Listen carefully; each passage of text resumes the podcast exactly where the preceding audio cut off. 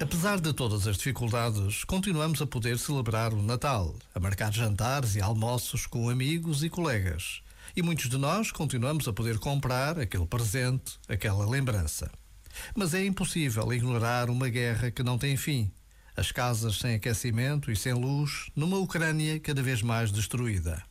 A pausa de um minuto não chega para descrever o sofrimento de tantas pessoas, mas basta para pedirmos a Deus que ajude o mundo a encontrar a paz. Já agora, vale a pena pensar nisto. Este momento está disponível em podcast no site e na app.